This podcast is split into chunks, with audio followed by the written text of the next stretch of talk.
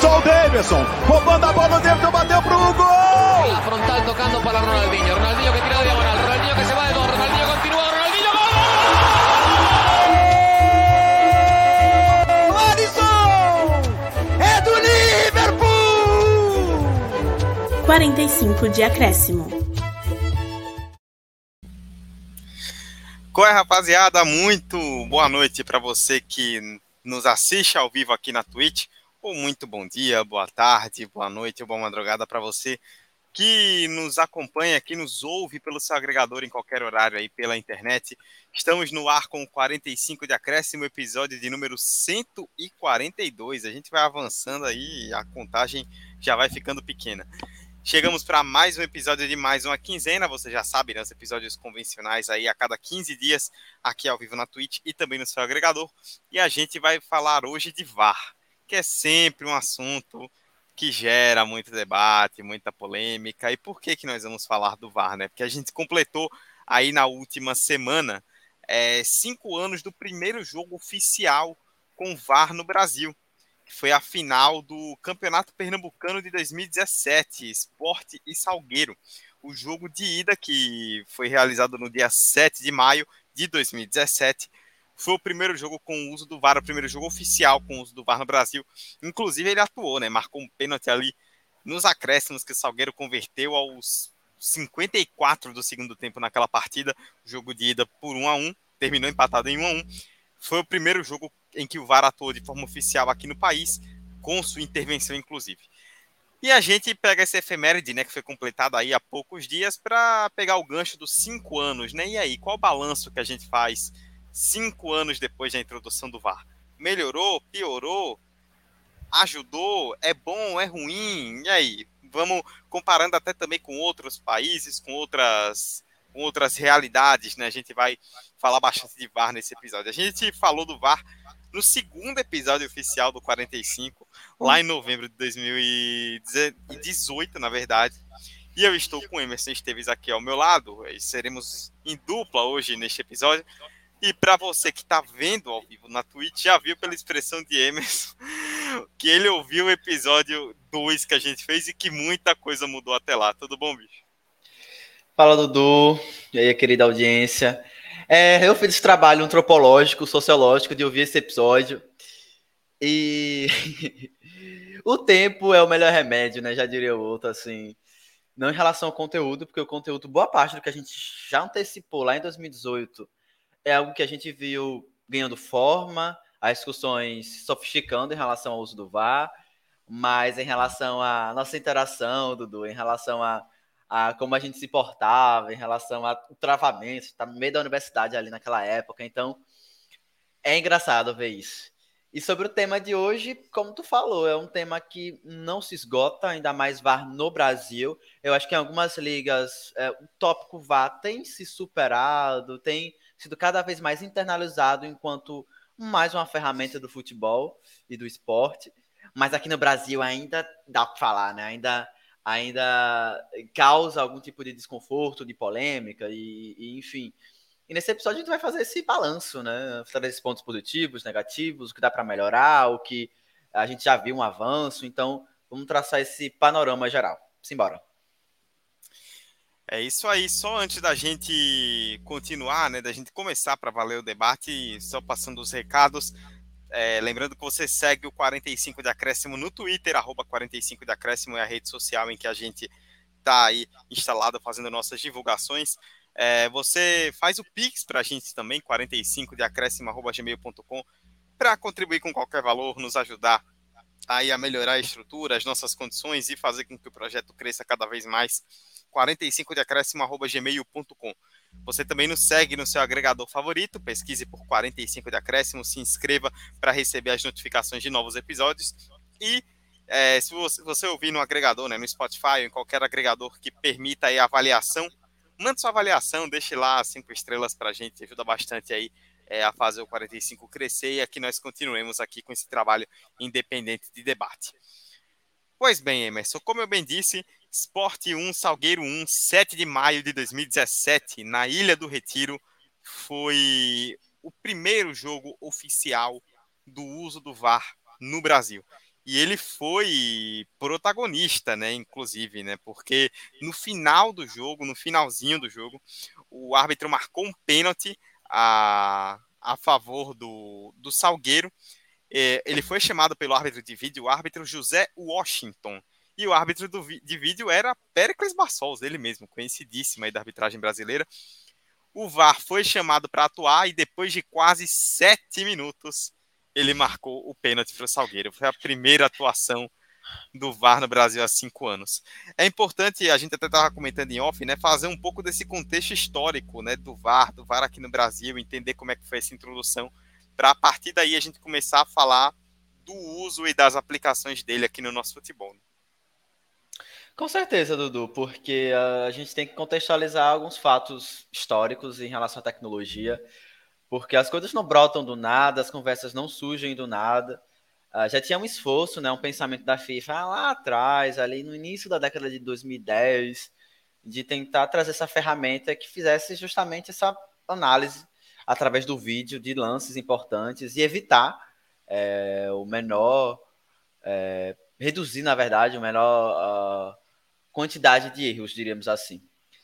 E a FIFA, enfim, utilizar, utilizou competições ali tal qual o Mundial de Clubes, né? Mundial de Clubes de futebol, de times, que a gente falava aqui em off, o Dudu, que é um grande laboratório de teste. Eles sempre testam novas tecnologias, novas abordagens. É, enfim, a bola, por exemplo, com o chip, teve um teste na, na Mundial de Clubes de times. Agora, recentemente, teve a câmera que detecta o, o impedimento. Então, já era um esforço, assim, é, da FIFA nesse sentido. E aí Algumas ligas começaram também a fazer seus testes utilizando essa ferramenta, a liga italiana, a liga alemã, a própria liga holandesa. Então, diremos que foram alguns expoentes de testes mais contínuos e regulares. Eu lembro que uh, as ligas alemãs e italianas foram as primeiras, né, a conseguir concluir uma temporada do início ao fim. E lá o VAR já tinha uma afetividade muito grande, já era observado esse potencial da ferramenta.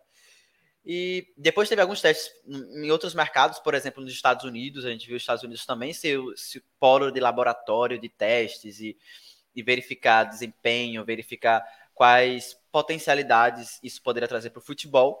E aí depois a gente vê, começa a engatear algumas experiências aqui no futebol brasileiro. Ah, já em 2017 teve é, no Campeonato Pernambucano, a gente viu depois, posteriormente, no próprio 2018, a Copa Libertadores da América, e já com o Comebol também tendo o uso do VAR, polêmica, inclusive no episódio 2, a gente comenta sobre a polêmica lá da expulsão do Dedé, um Cruzeiro de ah, Boca Juniors, se eu não tô, né? Isso. Um Cruzeiro de Boca Juniors, se eu não, 2018, se eu não tô enganado. 2018. Final, lembra? Exatamente, que já teve ali um erro grotesco e tudo mais, o Dedé foi expulso. Lembro que depois a, a Comebol voltou atrás e tirou a, a, o cartão vermelho, porque, sabe, foi esdrúxulo. Um, teve testes também em fase final de Copa do Brasil em 2018. E aí o lance é, né? Essa ferramenta, depois ela vai chegar também na Inglaterra, aí temporada 19 e 20, né? A Inglaterra eu lembro que foi um mercado que demorou um pouquinho mais em relação aos outros países europeus a chegar, mas os caras falavam, ah, vai ser inevitável, a gente vai abraçar, em algum momento vai chegar esse, vai chegar esse momento. E chegou na temporada 19 e 20, com seus erros ali, outros acolá. A Inglaterra também passou por alguns ajustes, não foi algo que já chegou 100%. Eu acho que esse é um ponto importante, Dudu. Foi uma ferramenta que foi sendo conhecida, né? A gente não conhecia. Eu lembro que nesse episódio 2, a gente tocava muito no aspecto sociocultural do futebol, né? Ah, o futebol vai deixar de ser menos dinâmico, vai ter muito mais pausas, muito mais tempo de jogo parado. E a gente viu que no futebol brasileiro, isso parcialmente não foi é, foi visto, na verdade, né? Não foi uma teoria em vão, foi algo que a gente viu e a gente vai conversar um pouco mais sobre o que isso, o que isso impacta, na verdade, e o que tem ainda a caminhar. Mas foi muito gradual, né? No Brasil, eu lembro que teve um esforço muito grande, às vezes, de querer forçar a ferramenta logo, né? Eu lembro que teve alguns erros, por exemplo, no Campeonato Brasileiro, numa partida do Corinthians, na Arena do Corinthians, se eu não estou enganado, em que o Jô faz um gol de mão e ele. O gol é validado e tudo mais. E naquela época teve uma pressão pública absurda. Não, a gente precisa do VAR, a gente quer o VAR e tal. E a CBF se comportando ainda. Ah, vocês querem o VAR? Paguem por ele. Oxe, vocês querem o VAR até o final da temporada?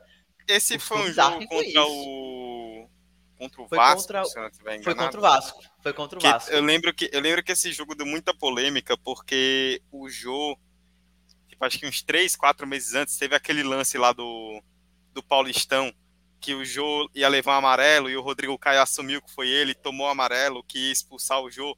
E aí muita gente pressionou, tipo, ah, aí lá atrás um companheiro seu assumiu que fez uma falta e tirou seu cartão e agora você não assume que fez um gol de mão. Tipo, eu lembro que teve muito desse debate ético também por causa desse gol. Teve, teve, teve. Enfim, esse debate ético é outro tema que a gente pode passar dias e não vai se esgotar.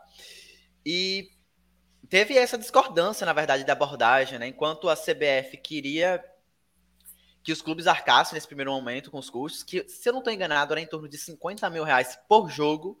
Então, era um preço salgado para alguns clubes, para outros nem tanto, mas para um clube de menor é, investimento, de menor folha, isso poderia ser um pouco pesado. E acabou que na temporada 19, aí sim o VAR cumpriu é, toda a temporada inteira, diríamos assim, o Campeonato Brasileiro. Ele.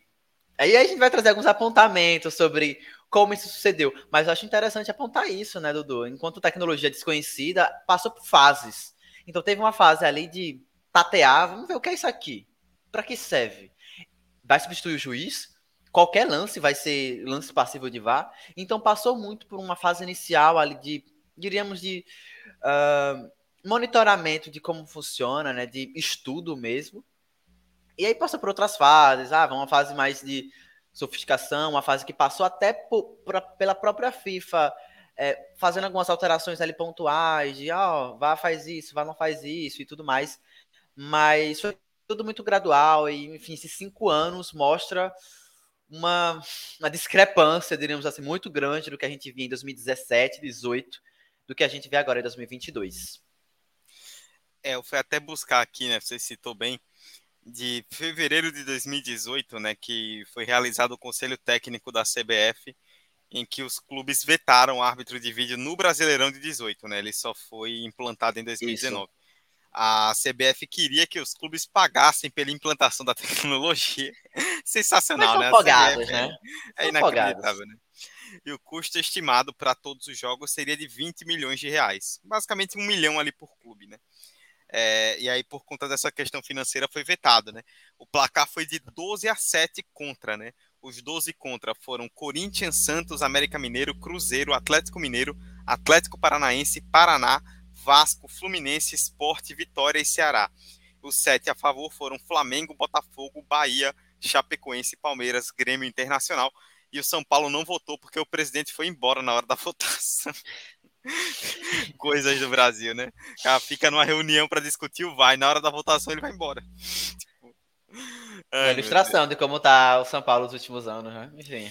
E uma coisa que me chamou a atenção muito, né, foi eu vi aqui na matéria uma declaração do presidente do Bahia, que à época já era o Guilherme Belintani, né, em 2018. Hum, hum. E ele falou o seguinte, ó: "O Bahia foi favorável mesmo que tivesse que pagar por isso, mesmo que houvesse um custo alto.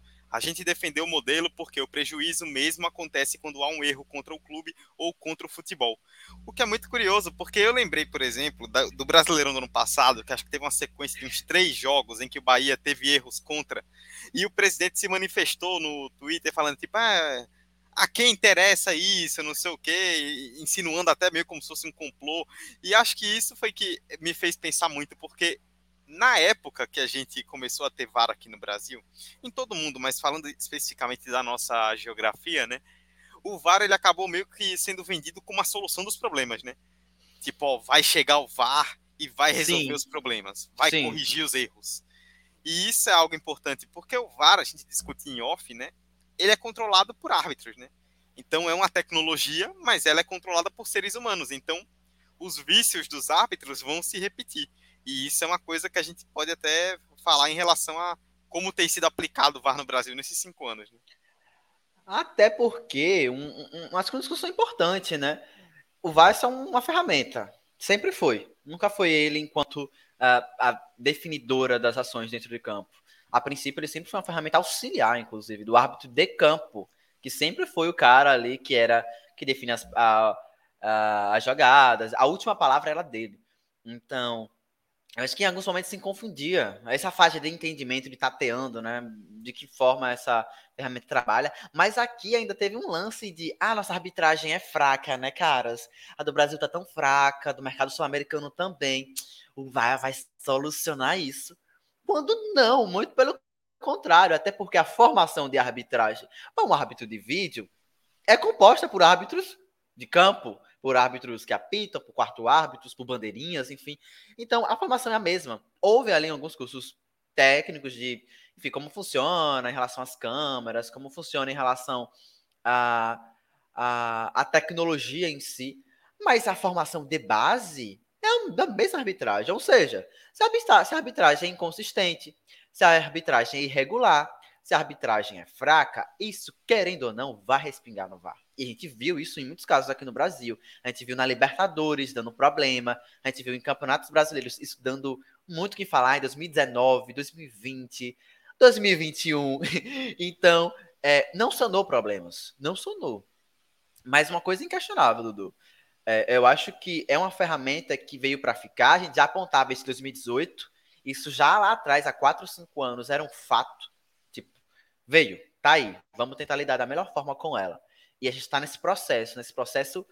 No Brasil, acho que está engateando. Eu acho que a gente vai passar os números ali de alguns levantamentos. A gente vê que no Brasil a gente está vendo sinais, pelo menos demonstrações de que, hum, pelo menos aqui está melhorando um pouquinho, dois segundos a menos de tempo gasto, é, menos interferência aqui. Então, a gente está vendo esses sinais.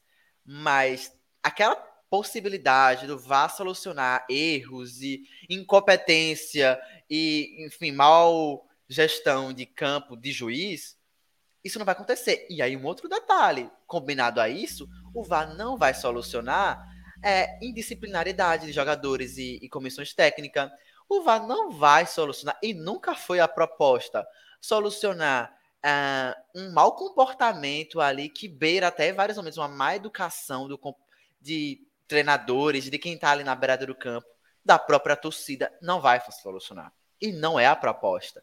Isso só são, mais uma vez, respingos da, da forma como a gente se comporta socialmente dentro do estádio. E como os jogadores também se comportam assim. Então, não vai ser. Não tem como ser essa solução. Para nenhum mercado foi essa solução. A gente viu, se eu não estiver enganado, tem quase duas semanas, pouco menos de duas semanas por aí, o caso do Jean Carlos do Náutico na final do Pernambucano, né? Em que a árbitra foi ao vídeo, viu a agressão que foi clara, expulsou e ele partiu para cima da árbitra. Partiu para cima. Mesmo ela tendo revisado no vídeo. É esse comportamento, pô. Esse comportamento. É justamente esse comportamento de não respeitar a autoridade ali do, do árbitro. Ponto.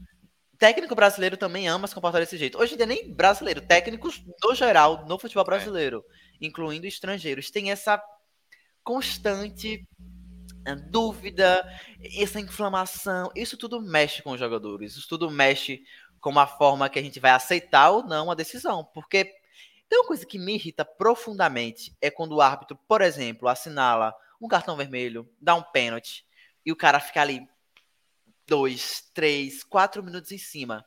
Cara, ele não vai voltar atrás. Por quê? É. Eu ia comentar justamente isso, tipo, aquela coisa do. Ele vai lá, faz o sinal, né, da tela e vai no vídeo. Aí vai todo mundo em cima dele. E aí, antes dele ir pra cabine, ele tem que parar, afastar todo mundo. Eu já vi jogo, eu não vou lembrar exatamente qual jogo, mas já vi aqui no futebol brasileiro. De ter que entrar a polícia na frente, né? Com, com os escudos. Teve, teve um caso, pô. Teve um caso que eu tava até lendo aqui antes do episódio. Lembra de uma, um Flamengo Fluminense, se eu não me engano, no Maracanã. Que tinha um pênalti a ser marcado, se eu não tô enganado, para o Fluminense. E o árbitro foi olhar no VAR. Não lembro de cabeça agora. E o Abel Braga tava, tipo, quase em cima do VAR, sabe? Isso, então, técnico do Fluminense, Abel Braga. E eu lembro que isso deu uma polêmica na época, que não existia ainda aquelas delimitações ainda de espaço, de até onde o, o, as pessoas poderiam chegar próximo do VAR. A cabine, inclusive, se eu não estou enganado, teve uma, uma, mudança ali de onde ficava depois. Isso foi no Campeonato Carioca, se eu não estou enganado. Uhum. É, confirma aí, Dudu. É, isso gerou todo um burburinho, porque tava naquela fase de ah, pode tudo, né? Então eu vou, vou assistir com você. você vai definir o quê? Aí, lembra depois, posteriormente, teve conversas de VAR sendo vazada, conversa de como o árbitro e o árbitro de vídeo dialogam. Isso até hoje é uma polêmica, né? A gente vê algumas decisões tendo a conversa liberada, mas outras não. Então, isso ainda está sendo aperfeiçoado. E foi uma palavra que a gente tocou muito no episódio 2. A gente precisa de tempo para aperfeiçoar. Tempo para aperfeiçoar. É, é, isso é uma coisa, a gente já está falando né, dessa questão da atuação do VAR no Brasil. Eu acho que isso é uma coisa que vale a gente citar e que é um ponto de reclamação, e isso é um fato. E, que, e tanto que a CBF tem tentado mudar isso, de forma falha ainda, mas tem tentado mudar, que é a questão da transparência, né? Que é você passar para o público, tipo, beleza, vai revisar, mas vai revisar o quê? Qual foi o lance? E a decisão foi tomada, tá, mas a decisão foi tomada com base em quê? Tipo, ah, o impedimento, cadê o frame do impedimento? Tipo, o que eles conversaram, sabe?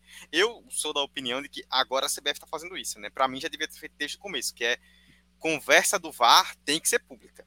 Sei lá, acabou o jogo, joga lá na site da CBF, ó, todas as intervenções do VAR e mostra o que os juízes conversaram para a gente ter uma noção. Eu me lembro muito de um da final da Copa do Brasil 2018, foi Corinthians e Cruzeiro que o Corinthians tinha perdido o primeiro jogo 1 a 0 né? Aí saiu tomando 1 a 0 em casa na volta. Empatou no segundo tempo, na época tinha gol fora, né, ainda, e virou com um gol do Pedrinho no segundo tempo. E, tipo, foi uma festa absurda, porque parecia uma virada improvável. E o Corinthians conseguiu em pouquíssimo tempo. E aí teve um lance no meio, tipo, numa sobra ali, antes da bola sobrar pro Pedrinho, teve um lance no meio, né, da jogada que foi do Jadson com o Dedé, que o Jadson acertou o rosto do Dedé, né, sem querer, e aí o VAR foi chamar, né. Só que foi um lance imperceptível, né, então, ah, não imperceptível, mas assim, foi um lance que parecia corriqueiro, então na hora, tipo, não é que o estádio reclamou, ou todo mundo percebeu que tinha alguma coisa e já comemorou meio assim, não, tipo, ninguém percebeu, né, e aí o VAR foi chamar, e aí o VAR demorou um tempão para chamar, aí ele foi na cabine, demorou na cabine, acho que esse processo foi mais de cinco minutos, ele voltou, anulou o gol e ninguém no estádio sabia, tipo, porque ele tinha anulado. Teve uma falta, o que aconteceu, teve um impedimento no lance, não teve um telão para informar, né? A gente não tem no futebol como um todo, mas a gente não tem, né, o algo como muita gente comparou, né? Algo como existe o sistema do vídeo da NFL nos Estados Unidos, que o juiz liga o microfone e avisa para o estádio inteiro, ó, falta do jogador tal, a punição é tal, tipo, a gente não tem isso, né? Então, futebol ainda procura trabalhar com essa transparência que aqui no Brasil ainda é algo muito deficitário. E outra, tipo, eu acho que o futebol sempre saiu atrás, assim, nessa questão de teste de tecnologia. A gente pega outros esportes, basquete, vôlei, futebol americano, é, é, é NBA no caso dos Estados Unidos. Eles tênis têm também tem a linha. Tênis, próprio tênis. É, eles têm um histórico já de testes e de experimentações com as tecnologias de vídeo, de tela, a bola entrou, a bola bateu na linha, é, pisou fora, enfim, ele já tem um sistema que se preocupava com isso, até porque a dinâmica desses esportes, eu acho que exige até bem mais, assim, de dinamizar, e os pontos, eles são muito rápidos, então necessita que haja essa checagem quase que automática a cada jogada. Futebol demorou um pouco para se adequar a isso, né? A gente pode teorizar aqui de várias formas. Se for aqui no Brasil, a gente pode teorizar níveis estratosféricos, porque a gente sempre teve gestões assim que nunca olharam tão bem assim para tecnologia, para esse para essa modernização do, do esporte. Então, tudo isso conta, tudo isso impacta, né? A forma como a, as organizações, as entidades, as federações, elas enxergam isso. E eu acho que a CBF tem ultimamente, né, tem tido esse esforço, né? Porque ela, ela demorou muito para agir assim nesse sentido, né? Ela jogou para os clubes, ela voltou atrás, ela ficou nessa gangorra e agora ela tá caindo na real. E eu concordo 100% com você. Eu acho que a transparência, ela é a solução. Fica esse disse não me disse, fica nesse campo de teorias da conspiração, que o brasileiro adora criar uma teoria de que estamos sendo caçados, nós estamos sendo boicotados, está tendo uma perseguição. Eles adoram, a gente adora, enquanto sociedade, enquanto consumidor de esporte, a gente adora fazer isso. Então, quanto mais tenha um áudio, olha, a jogada que eles analisaram foi essa, essa, essa. fulano de tal estava impedido por isso, isso, isso. Acabou. Ponto. E esse lance, né, de, de algumas jogadas, é isso que a gente comentou no início, não tem interferência, né? É interpretativa. A gente viu em vários momentos o VAR aqui no Brasil entrando em jogadas que são interpretativas do árbitro de campo, do juiz, e aí em VAR que vale, ah, isso aqui é falta ou não, isso é, isso é do árbitro, sabe? Isso não tem nada a ver com, com o VAR. Então, é, esse processo de aperfeiçoamento, esse processo de. É, estamos com a tecnologia aqui que não substitui, ela é só auxiliar. Ela é fundamental para a gente entender. E aí, Dudu, acho que para colaborar com isso, né, vou trazer alguns números, porque para essa discussão fica ainda mais ilustrativa. E pensando muito de como essa performance do VAR ela foi se aprimorando e evoluindo progressivamente de 2019 a 21, né? 22 está, estamos em maio ainda, não tem números consolidados, mas de 19 para cá a gente já tem esse balanço. Então, por exemplo, de acordo com a pesquisa do Globo Esporte, né, eles verificaram que em 2020, em todo o ano 2020, no Campeonato Brasileiro, houve 720 interrupções dos jogos, né, por conta do VAR, sendo que 605 foram escutas no ponto eletrônico. O VAR falou: "Olha, veja isso aí". Acabou. E em 105, 115 delas, perdão, o árbitro de campo foi lá no gramado, né? Foi na telinha verificar a situação. Isso representa uma redução de 25%, ou seja, em 2019, 2020, perdão, houve 962 paralisações. Então, houve um decréscimo né, nessa necessidade de interrupções a cada jogada, a cada lance desse VAR com o árbitro de campo. E aí, um outro dado interessante, né? É, sobre o tempo, né? Eu lembro que lá em 2019 teve jogo que era cinco minutos, seis. Eu lembro que teve na final do Campeonato Paulista Palmeiras e Corinthians que por baixo foi, foi quase uns 10 minutos de paralisação para ver se ia ter ou não um pênalti pro Palmeiras. Por baixo. Hum. Isso cria todo aquele ambiente, né? aquela, aquela pressão. E e a gente vê que tem diminuído. Ainda é um tempo superior ao que a gente vê em ligas europeias, é e muito. O que a gente vê numa Champions League e numa Premier League é e muito. Mas tá tendo uma, um esforço, pelo menos, de tentar diminuir esse tempo de interrupções. Porque realmente é algo que é, você quebra o ritmo da partida, né? Você tem aquela, aquele momento que vai ter dois minutos ali de uma de uma interrupção para um lance que às vezes, às vezes não, na maior parte dos jogos, é simples. É um lance muito esdrúxulo, às vezes é, é gritante, tipo, o cara tá impedido, não precisa demorar tanto tempo. É aí é automático. Não precisa nem, não precisa nem ele ir lá na beirada do campo. O aqui, ó, impedido, acabou. Tchau. Ainda tá tendo essa fase de adaptação. Vamos em números. É, de acordo com esse mesmo levantamento do Globo Esporte, em 2019, cada tempo é, dessa paralisação de ida à, à telinha ou então no ponto eletrônico, gerava 1 minuto e 29 segundos de paralisação no jogo, em média. Em 2020, isso caiu para 1 minuto e 17. Em 2021, isso caiu para 1 minuto e 16. Uma queda aí, é, enfim, é, sutil, diríamos assim. Mas é um, um, um indício né, de, de um gráfico que aponta para uma queda, uma redução. É um número alto? Eu considero que sim. Eu considero que esse número ainda é alto, enquanto que a gente vê decisões no futebol europeu, por exemplo, que não demora mais que 15 segundos, 20 segundos. Então, ainda percurso e caminho para a gente evoluir nesse sentido. É, no começo do seu comentário, você falou sobre algo que é bem importante entender né, de contexto sobre o VAR, e isso não só para o Brasil, mas para todo mundo, é que o, o, futebol é um meio muito conservador para a tecnologia, né?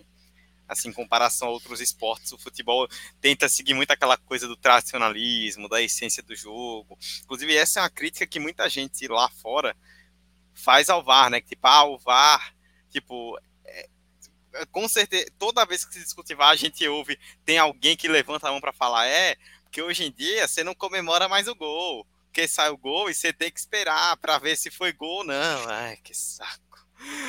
Mas é. Insuportável, caras. E não é só com vídeo, tipo, eu me lembro que. E até tava pesquisando um dia sobre isso numa pesquisa aleatória e encontrei, né? Que em 2010, é, no começo de 2010, a Premier League juntou os clubes, né, para votarem a questão do, do famoso chip na bola, né? Daquela tecnologia lá na linha do gol, tal, não sei o quê. E os clubes, não, porque não precisamos disso, porque os juízes são perfeitamente capazes acessar essa tecnologia, não sei o quê. Vetaram. Três meses depois, Inglaterra e Alemanha na Copa do Mundo teve aquele gol do Lampard, que a bola entrou por 5 quilômetros e não deram. mas não deram, mas não deram um mês, botaram de novo. Opa, tá vendo? Eu passo mal como é, só quando me prejudica, ah, vamos mobilizar, vai revolucionar a tecnologia, vai sanar todos os problemas. Quando não estou sendo prejudicado, não precisamos. Os árbitros de campo dão é. conta totalmente. Ah, me poupa, caras. É, e a, a teoria da conspiração ela só mudou, né? Tipo, antes era an, antes era o juiz que era pago, agora o VAR que é pago, né? O VAR é pago. Caiu o é, é, pois é. Agora é, é Varmeiras, Varmengo, mudou, mudou, só mudou o só mudou o conceito, né? Só mudou o conceito. Mas o, a teoria da conspiração do torcedor é a mesma. Agora, uma coisa que me chama muita atenção e aqui no Brasil a gente percebe muito também, é a forma como o VAR, acho que essa foi uma percepção que a gente teve depois desses cinco anos, né? Que o VAR ele impactou diretamente no jogo, né? Na dinâmica do jogo. E quando a gente fala isso, não é só tipo o tempo que o jogo fica parado. É assim, aquele lance que a, a famosa falta que no VAR não ser, que em condições normais não seria falta e no VAR é falta. Ou então, para mim, a regra que mais teve implicação com o VAR, que é o impedimento, né? Que antes aquele impedimento por um dedo ninguém pegava. Agora tem lá a linha traçadinha para ver tá, um pedaço do calcanhar na frente, impedido. Que é, antes. E também, né, amigo? Pegava. Tipo, o lance de. Isso, inclusive, no Brasil ainda dá muita polêmica, principalmente eu vejo isso com narradores, que eles se incomodam muito. Quando o impedimento é estrúxulo, é gritante, é abissal, e os caras esperam concluir a jogada para é. levantar a bandeira. Marca. Aqui no Brasil eu já vi muito árbitro, todas as emissoras reclamando disso. Pô, levanta logo a, a, a bandeirinha. Tá muito evidente. Se não tiver, deixa rodar a, deixa a bola seguir e ver o que acontece. Mas eu defendia muito o árbitro, pelo menos, quando o impedimento ele era muito milimétrico. Pô, que olho humano consegue pegar isso, pô? Não tem como. Então, é um erro que você aceita. Você fica tipo, errou, errou. Mas não tem como, tipo, o árbitro notar isso dentro do gramado, o árbitro que falou bandeirinha, por exemplo, no momento que acontece, porque centímetros é uma unha que tá na frente. Agora, quando era um impedimento absurdo e isso modifica toda uma forma como se os jogadores pensam, por exemplo, ninguém desiste mais das jogadas todo mundo vai e segue até o último, porque vai que teve alguma coisa aí no, no lance atrás, pegaram uma falta, uma expulsão, um, enfim, algum, alguma infração que isso é a nosso favor. Então, também tem esse comportamento, né, reconfiguração dos jogadores de não deixar a, o lance morrer ali. Mesmo que haja ali um possível impedimento, não se, não se sabe o que está rolando nas outras jogadas e está sendo tudo filmado. Então, acho que isso também passa por por essas questões. E também tem uma questão que às vezes eu fico pensando, né? Tem muito zagueiro ali que se confia muito. Ah, o cara tá impedido, vá, vai notar. E às vezes o cara não tá impedido e, e o zagueiro desistiu da jogada. E o cara faz o gol e tipo, vá, pô, o cara tá, tá legal, sabe? O cara veio de trás. E o zagueiro fica, ah, pensei que, enfim, é erro de posicionamento. Mas foi só um, um exemplo também que mudou completamente essa forma da gente enxergar o impedimento. Principalmente enxergar comportamento do jogador dentro do escanteio, aquelas faltas que é dentro da área. É, que aquele agarra-agarra na área. Né, Lembra? Né, a. O Lula Palusa que era ali dentro, uma pegação, não sei o que. Parecia uma festa que os caras estão se pegando. Parecia ali, dentro, do, dentro da área. E hoje em dia, tipo, acho que o juiz fica um pouco mais tranquilo, sabe? Assim, tipo, pô, velho. Eu vou estar de olho na bola, próprios... vou estar de olho aqui. E eles próprios, em alguns lances, né, começam a agarrar, agarrar, ele para o jogo antes do escanteio e avisa, ó, tem vídeo. Se fizer falta, eu vou marcar. Tipo, vou E você avisado. Eu vou ser É. avisado. Eu, eu tava vendo, amigo, você falou nisso, né? Tem uma reportagem do UOL muito boa. Depois a gente pode compartilhar no Twitter. Que eles fizeram um especial com alguns árbitros. E tem um, um do Daronco, né? Falando. Daronco, pra quem não sabe, é aquele bombadão que parece um monstro, que intimida qualquer um. Tem uma, o Anderson Daronco tem uma, uma entrevista que ele dá, né? Ele falando sobre a primeira vez que ele foi chamado no VAR. E o primeiro pensamento que ele teve foi: putz, eu errei. E aí, essa é uma mentalidade que a gente tem que também. Isso entre os árbitros, né? É uma coisa que a gente, enquanto externo, comentarista, jornalista, jogador, tem que observar. Mas essa mentalidade de, putz, errei, ser chamado, acabou. Eu acho que isso é algo também que tem que ser repensado, né? Inclusive, ele depois fala de, ah, isso é uma mentalidade que, a partir desse aperfeiçoamento da, te da tecnologia, de como a gente enxerga ela, isso sofisticou muito mais. Então, não simboliza necessariamente um erro, mas algo que eu deixei de ver. Ah, alguma alção, por exemplo, que eu dei um cartão vermelho e às vezes nem era para vermelho, ou então o oposto, era uma falta para vermelho e eu não dei o vermelho. Ou, por exemplo, eu lembro que tinha um lance clássico de dar um cartão para uma pessoa errada. Naquele bolo ali rola uma Uhum. confusão, não sei o quê, fulano recebe um cartão amarelo ali de, de besta. Esse foi um lance também muito útil para o juiz, que tipo, ali no momento da confusão, é muita coisa para você observar. Então, esse foi outra potencialidade de, ó, foi fulano, não foi ciclano não que você deu o cartão, tira lá o cartão. É, é também chegar esse, pô, não é que eu tô errando, é só essa ferramenta auxiliar para mim, porque não tem como eu estar olhando tudo ao mesmo tempo. Isso sempre foi uma demanda, eu acho que isso, enquanto futebol como um todo, porque a gente olhar para outros esportes, tem muitos árbitros e árbitros em tudo É, que é é canto, questão não também. sei o quê. Futebol a gente tem um, dentro do campo, um. Um. E eu tava assistindo hoje Liverpool e Aston Villa, e tinha um, um queridíssimo árbitro lá, com seus 51 anos, com aquela pancinha já de cerveja. Deixa eu pegar aqui o nome do nosso, do nosso saudoso. Ele vai se aposentar aqui no final dessa temporada. Ele não conseguia acompanhar todos os lances. Não conseguia, tipo, fisicamente falando. Um jogo intenso, um jogo de pegada, um jogo físico, um jogo veloz, de intensidade. Ele não conseguia acompanhar todos os lances. Isso fez com que ele deixasse o jogo seguir bem mais. Jogo... Isso não teve nenhum comprometimento dentro de campo, porque os caras lá ainda tem uma parada de vamos tentar se respeitar, vamos tentar criar uma briga e tal. Mas se fosse assim no futebol brasileiro, isso para ser um- uma pólvora para explodir para uma para uma discussão, para algo mais físico, uma porradaria, era muito fácil. E aí tá o uso do VAR também, né? De perceber esses, essas nuances, essas pequenas coisas que acontecem. É, pra mim, acho que a grande. Você falou dessa questão do, do- da entrevista do Daronco, né? Acho que é o grande ponto pra mim de crítica ao VAR no Brasil é a forma como ele intervém no jogo. Porque o VAR, ele tá aí pra solucionar lances que sejam capitais, erros claros, isso é a verdade. Só que a gente tem visto muito aqui no Brasil o VAR aparecer em lance interpretativo.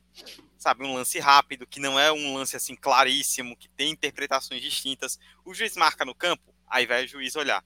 E a prova que ele fica na dúvida é quando ele vai no monitor e fica lá 3, 4, 5 minutos e pede uma câmera e pede outra e vem em várias velocidades. É uma mostra clara de que ele está na dúvida do que marcar. Eu defendo muito pro VAR como um todo no mundo, né? Algo que acontece, que a gente vê também na NFL, citar a NFL novamente, que é essa questão de diretriz de marcação, é. Você vai Critério? olhar no vídeo para reverter, você só reverte se tiver 100% de certeza. Se não tiver, é interpretativo, Mantém mantém, o o, campo. juiz é a autoridade suprema, mantenha o que a autoridade suprema elegeu. Ponto. Porque isso é a verdade. O juiz, quando o, o, o juiz ele tá no campo e o vídeo, o, o VAR chama, né, pelo microfone no ouvido, ele já pensa, errei. Pô, me chamou, errei. Então, ele já vai com a mentalidade para mudar. E às vezes, com essa mentalidade, ele fica procurando pelo ovo, ele fica procurando uma coisa que não existe para achar uma é justificativa para mudar o interpretativo. lance, né? que é interpretativo. Por exemplo, Dudu, tava até vendo aqui os números, né, em relação a quais foram as mudanças mais comuns no VAR. Hum, em 2021, 46 pênaltis marcados, 37 gols anulados, imagino por impedimento, ou por, enfim, alguma falta no lance, alguma infração. 22 gols confirmados, 21 vermelhos aplicados, 19 pênaltis anulados, 3 vermelhos anulados. Por exemplo, 19 pênaltis anulados envolve diretamente uma questão de intervenção em relação ao que o juiz do campo, por exemplo, definiu. Que, por exemplo, além da mão na bola e tudo mais, a gente, essa é uma outra discussão que nem com o Vasco esgotou, inclusive, ela ainda continua é. bem presente no futebol. Parece que é um enfim, é essa um... é uma que Aliçada. muda. É, essa é uma que muda todo ano, né? Toda temporada é uma. É uma Falta critério. Diferente. É um lance Falta que ano passado era pênalti, esse não é. Não é. E, e, eu tava até falando com meu pai, pô. A gente tava vendo um jogo que, se eu não me engano, foi Palmeiras e. Corinthians? Palmeiras e São Paulo. Teve os pênaltis né, em relação à mão. Um que o São Paulo. O que o Palmeiras não deu não recebeu pênalti desse lance. Um lance muito parecido, acho que foi de Gustavo Gomes, se eu não me engano. E, e foi pênalti pro São Paulo. E aí teve um jogo da volta que teve um lance muito parecido, que foi pênalti. Aí meu pai veio falar comigo, tá, mas você não falou que agora a mão na bola é, aumentou o perímetro do corpo, não sei o que, é pênalti? Eu falei, então, pai, deixa eu te falar. Tá ligado que isso aqui ano passado? Esse ano já não é, é mais. É né? outra coisa. Então, e ano que vem vai voltar a ser como é. Vai voltar. Porque falta critério. Eu acho que essa é uma outra questão. A gente vê que existe esse excesso de intervenções, esse excesso de é, paralisações no gramado, porque não existe um manual assim que especifique exatamente o que compete ou não. A gente sabe, a gente sabe no geral, porque existe diretrizes gerais, vamos dizer assim. Mas as minúcias, mas esses lances interpretativos que cabe ao árbitro de campo, isso provar fica, hum, eu acho que enquanto árbitro que isso aqui tem que ser marcado sim, isso aqui é pênalti, foi falta dentro da área. O árbitro não marcou de campo. E aí fica já aquela, é o que você falou, fica a dúvida na cabeça do árbitro. Putz, será que foi? Pode ser que seja, o ponto é esse, às vezes foi tão gritante que foi. Mas em muitos casos pode ser meramente interpretativo. O cara tá ali, tipo, aquelas faltas que, tipo, fora da área, às vezes ela, ela é marcada, mas dentro da área tem aquela, aquela passividade maior que a gente nota, a gente fica. Cabe ao VAR? Isso não é uma intervenção desnecessária? Isso não é um tipo de movimento que poderia ser evitado para justamente não questionar essa autoridade do juiz? E aí a gente volta muito para aquela discussão, a gente vê ainda uma arbitragem brasileira e sul-americana, tecnicamente falando, muito falha muito irregular. Na Libertadores a gente vê isso com uma certa frequência, de ter esses erros e, e essa repetição, na verdade. Então, é uma. Sabe aquela, aquela. Quando você joga uma pedra de dominó que ela sai rolando, assim, e vai uhum. atingindo outras pedras, uma relação em cadeia? É muito isso. Se a sua base ela já é fraca, frágil, vamos usar essa palavra, tudo que vier dela vai ser frágil. Não tem como ser diferente. E a gente vê uma arbitragem com um nível técnico no Brasil em todo o futebol americano bem abaixo, bem fraca. E isso respinga também nessas intervenções que não são para ser intervenções. Respinga nessa falta de critério da FIFA, que uma hora ela recomenda uma coisa, outra hora ela recomenda outra. E isso tem um detalhe, né? A gente vê diferentes de arbitragem a depender do país. Ah, mas isso aqui na Premier League é falta. Mas no futebol brasileiro isso não é. Historicamente isso não é. Aí você fica, tá, mas esporte não mesmo? Não deveria ser, tipo, uma coisa mais objetiva? Ah, isso aqui vamos pro chão, isso é falta, acabou. Existe ainda esse. Não é uma crítica aqui minha em relação a isso, tá? Eu acho que existem contextos culturais de cada país, a forma como o futebol se configurou na Itália, na Espanha, no Brasil, na Colômbia, ah, na China, no Japão, enfim, isso é próprio de cada país. Não é isso. Mas falta sim uma regulamentação da FIFA aqui no geral, de que, olhe, isso é falta aqui no Brasil, na Índia, na Inglaterra, acabou. Só que ainda cabe isso para a interpretação do juiz. E aí a gente vê o que é interpretação, né? É, vai diferenciar, por exemplo, do juiz de campo para o VAR. Isso é um problema. É, é, essa questão acho que a gente tocou aí nas questões, né, de intervencionismo e transparência, né? Acho que são os dois pontos principais. E até como estamos tá. chegando em 45 minutos, né, já estamos passando perto para o final, é, acho que a principal questão em relação ao VAR pensa de futuro aqui no Brasil, né? Como fazer com que o VAR melhore no Brasil, né? É, passa principalmente pela questão da arbitragem, né? Voltamos ao que nós destacamos desde o começo. É um sistema controlado por humanos, então não adianta eu chegar aqui e falar, tipo, ah, o VAR estragou o futebol, mas é um ser humano que controla o VAR, sabe? Então, é, é o uso que o que a pessoa é mais ou menos comparando, muita gente compara muito com o celular, né? Tipo, não dá para dizer que, sei lá, o celular estragou a sociedade. O celular é utilizado por seres humanos, né? É o uso que os humanos fazem da tecnologia que faz elas modificarem a sociedade. Com o VAR é a mesma coisa, né? Então, é o que a gente já discutia. Você vê, né, como no fim das contas veio uma tecnologia nova, super inovadora, e a gente está discutindo as mesmas coisas, profissionalização, né, é, mais capacitação, porque vai no, dia, enquanto o futebol não for apitado por robô, a gente vai ter que passar pelo, por, pelos comportamentos. E olha que robôs são feitos por humanos. Pois é. Em, tese, né? Vai que, enfim, Matrix tá aí, mas em tese, tipo, são por humanos. Um, envolve algum, algum tipo de programação, por exemplo. É uma máquina, então. E olha que eu estou falando, tipo, nem por eles, a princípio, nem por eles. Eu acho que a gente tem que lidar com o erro em si ele tem uma margem para que ele aconteça. Mas uma coisa é um erro circunstancial, outra coisa é o erro estrutural. O que a gente vê no, no VAR do Brasil, da arbitragem, vamos trazer assim no geral, é uma coisa estrutural. É uma falta de capacitação, é uma falta de instrução, é uma dificuldade, muitas das vezes, em ler a partida. São árbitros que querem tomar o holofote para si em vários momentos, que a melhor coisa, os comentaristas de arbitragem adoram falar isso, né? Tipo, é pro árbitro sair do início ao fim do jogo despercebido. Ele é um mero coadjuvante ali. Não é para ele ser a figura de destaque, o protagonista. Não é. A gente vem nesse movimento aqui no Brasil. E aí eu volto naquela questão. O futebol não é feito de arbitragem, ela é só uma parte disso. Se não mudar uma cultura ali de jogador, de treinador, de comissão técnica, de torcedor que estão no estádio, isso de é, querer apitar o jogo, porque uma coisa que me incomoda absurdamente, você não vê nenhum.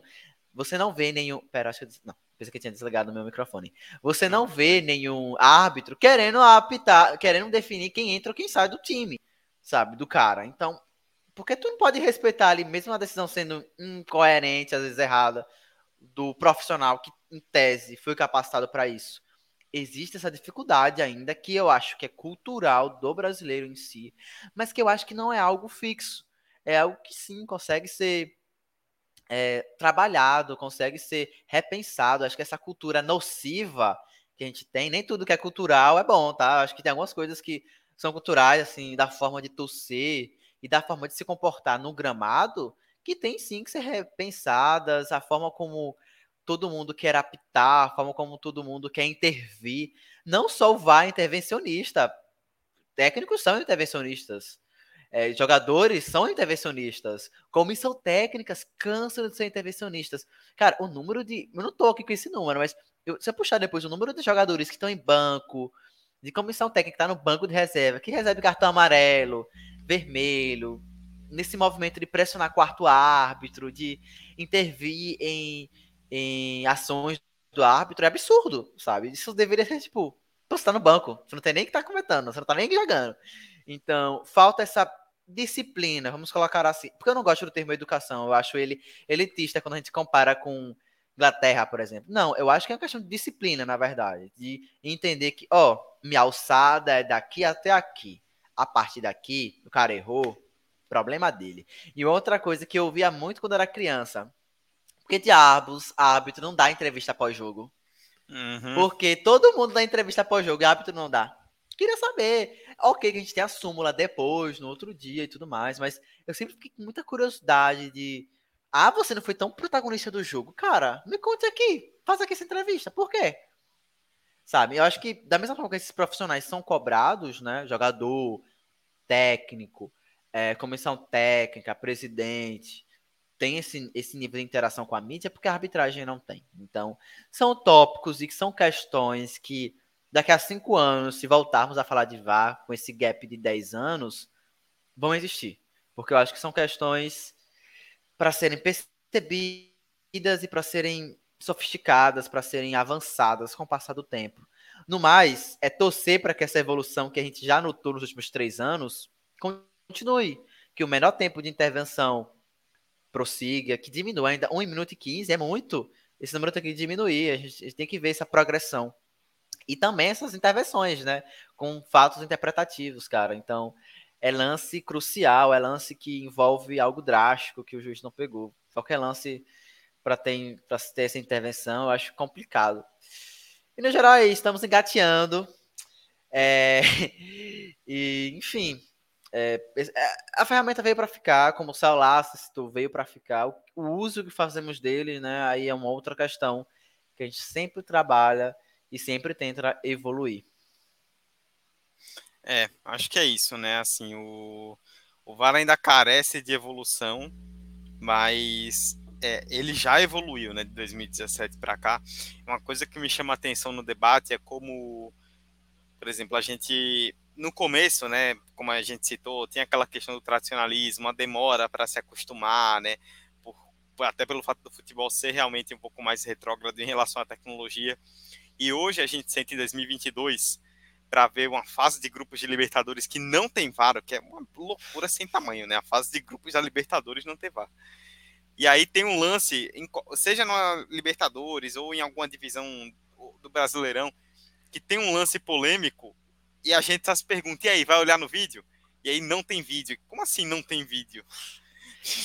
Esse é o tipo de situação que a gente incorporou. Tá é. parte do cotidiano. Eu acho que a intenção é essa. Esses cinco anos, tipo, a gente percebe isso.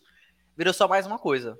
É. A discussão de bar continua. Ela nunca vai acabar. Que era um medo, que eu lembro que a galera tinha. Ah, não vai ter mais a discussão se foi mão na bola, bola na mão, se foi pênalti, se não foi. Ela continua do mesmo jeito. Só tem a adição do VAR, mas continua do mesmo jeito.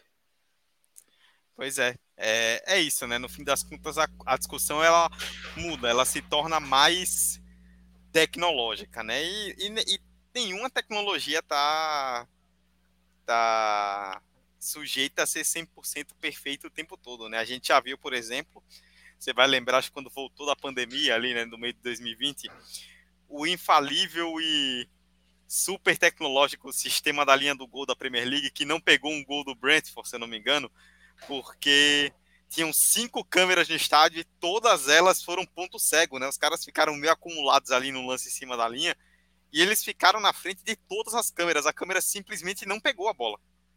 E a bola entrou, só que a câmera não pegou, a, o relógio do juiz não apontou, não deram gol. E ficou por isso mesmo. Tipo, viram depois lá que entrou e foi mal, galera. Pedimos desculpa, mas. Mas. Não pra rolou, NFL, né? cara. Tipo, a gente já viu em alguns momentos, tipo, essa toda essa tecnologia de vídeos que eles têm, às vezes não soluciona o problema, porque ele é tão milimétrico, tão a depender da câmera que use, da, da percepção, da, da localização e da arbitragem, isso vai interferir. Não é 100% infalível. E olha que a NFL tipo, tem uma, umas regras muito mais exigentes, diríamos assim, em relação a o que pode, o que não pode, o que configura ou não ponto, o que configura ou não é, primeira decisão, enfim.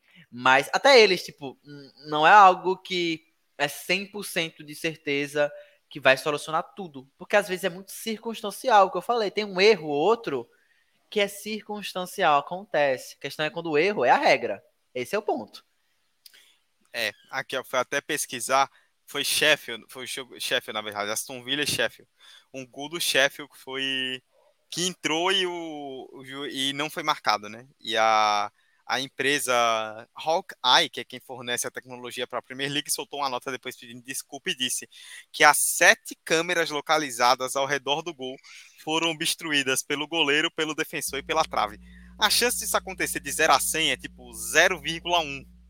Exato. Aconteceu, né? Circunstancial, velho. Tipo, é isso. Não tem o que fazer. É, mas no fim das contas é isso, né? Acho que o mais importante de tudo, como nós citamos nesse final, é que o VAR já está incorporado à discussão. Né? Ele deixou de ser um corpo estranho, ele deixou de ser uma coisa tipo. Ah, meu Deus, como se fosse um bicho, sabe? Todo mundo, nossa, vídeo. Já virou uhum. algo normal. E acho que para validação do, da parada, o passo principal é esse, né? Virar algo normal. E a partir daí vão tendo as discussões, né? Até 2018 a gente se questionava, né, como seria um campeonato brasileiro com o VAR, hoje a gente já não enxerga mais um campeonato brasileiro sem o VAR, né? Apesar dos erros, Exatamente. ele se tornou uma ferramenta importante e necessária para um bom andamento do jogo. Com certeza. Pois bem, então, com 55 minutos, a gente fez um debate longo aqui do sobre VAR, né? Falamos bastante, e não vai se esgotar. Daqui a pouco, quando tiver mais efemérides, a gente vai falar. Quando fizer 10 anos do VAR no Brasil, a gente vai falar sobre coisas que com cinco anos hoje a gente nem fazia ideia que poderiam acontecer. Porque a tecnologia promove essas mudanças. Né? É... Bom, mais uma vez deixando aí o recado para vocês, nos seguirem nas redes sociais, arroba 45 de acréscimo, na verdade, na rede social, né, no Twitter.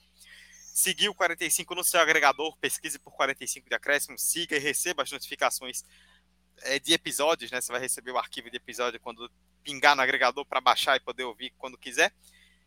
Nos avalie, né, com cinco estrelas no agregador que for possível, né, o Spotify ou qualquer outro que tenha essa, essa, essa capacidade de avaliação e fazer o Pix para a gente, 45 de para você que quer continuar contribuindo aí com o nosso trabalho.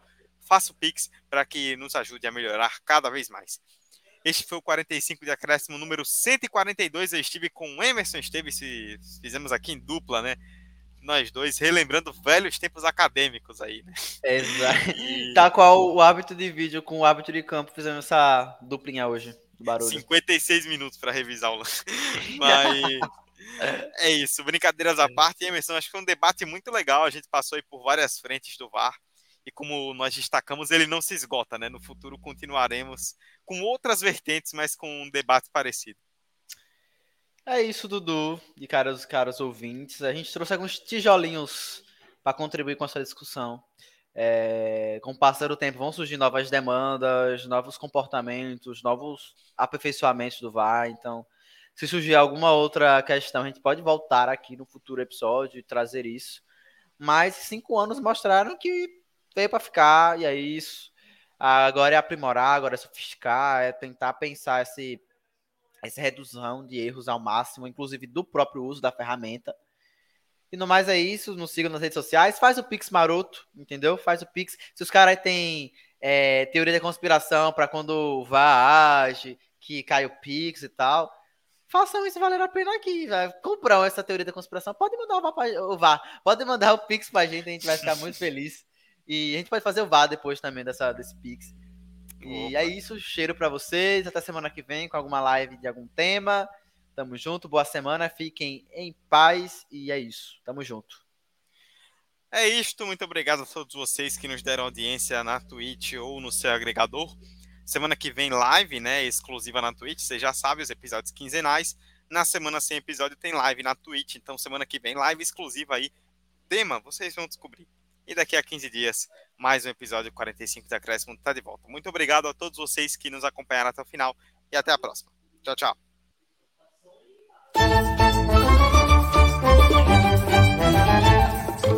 E vacilou! O Douglas vacilou, pintou!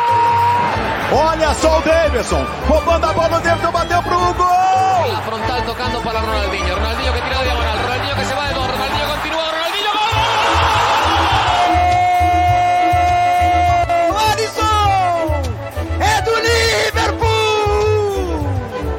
45 de acréscimo.